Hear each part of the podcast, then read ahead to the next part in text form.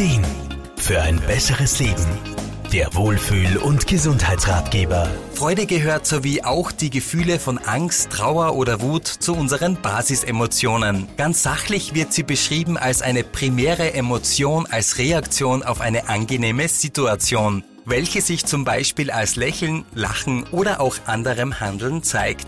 Lebens- und Sozialberaterin Irma Fruhmann. So viel Sachlichkeit für ein so schönes und natürliches Gefühl, das hoffentlich jeder Mensch in irgendeiner Form kennt. Für mich ist Freude aber vor allem ein ganz wichtiges Tool, aus dem man unglaublich viel Lebenskraft schöpfen kann. Und da es da ja die verschiedensten Varianten von Freude gibt, hat man auch sehr viele Möglichkeiten zur Verfügung. Von der Vorfreude auf ein bevorstehendes Ereignis über die Gaumenfreude bis hin zum Mitfreuen mit anderen kann wohl jede Person an diversen Dingen seine individuelle Freude empfinden. Warum aber ist Freude in unserem Leben so wichtig? Was macht sie mit uns? Freude gehört ja definitiv zu den positiven Gefühlen und erzeugt in uns ein wohliges Gefühl. Ja, und dadurch steigt die Stimmung, wodurch dann im Gehirn auch Glückshormone freigesetzt werden. Das wirkt sich natürlich insgesamt auch auf unseren Körper aus, denn gleichzeitig werden durch diese Glückshormone Stresshormone unterdrückt, was wiederum sehr positiv für unsere Gesundheit ist. Damit das aber passiert, so Irma Frumann, sollten wir uns wirklich so oft wie möglich freuen. Ja, und da gibt's wirklich viele Dinge, an die man oft gar nicht denkt, weil sie für uns schon so selbstverständlich geworden sind.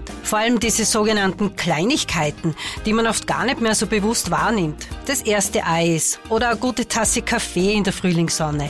Endlich hat man mal zehn Liegestütze geschafft. Oder jemandem etwas Gutes tun. Und, und, und. Eine weitere Möglichkeit, Freude zu spüren, ist auch sich an schöne Ereignisse zu erinnern. Gerade in schwierigen Zeiten kann das eine große Hilfe sein, negativen Gedanken ein wenig entgegenzuwirken. Leider kann es halt durch verschiedenste Umstände schon einmal passieren, dass einem die Lebensfreude abhanden kommt. Dauert so ein Zustand länger oder man merkt, dass man an gar nichts mehr Freude empfindet.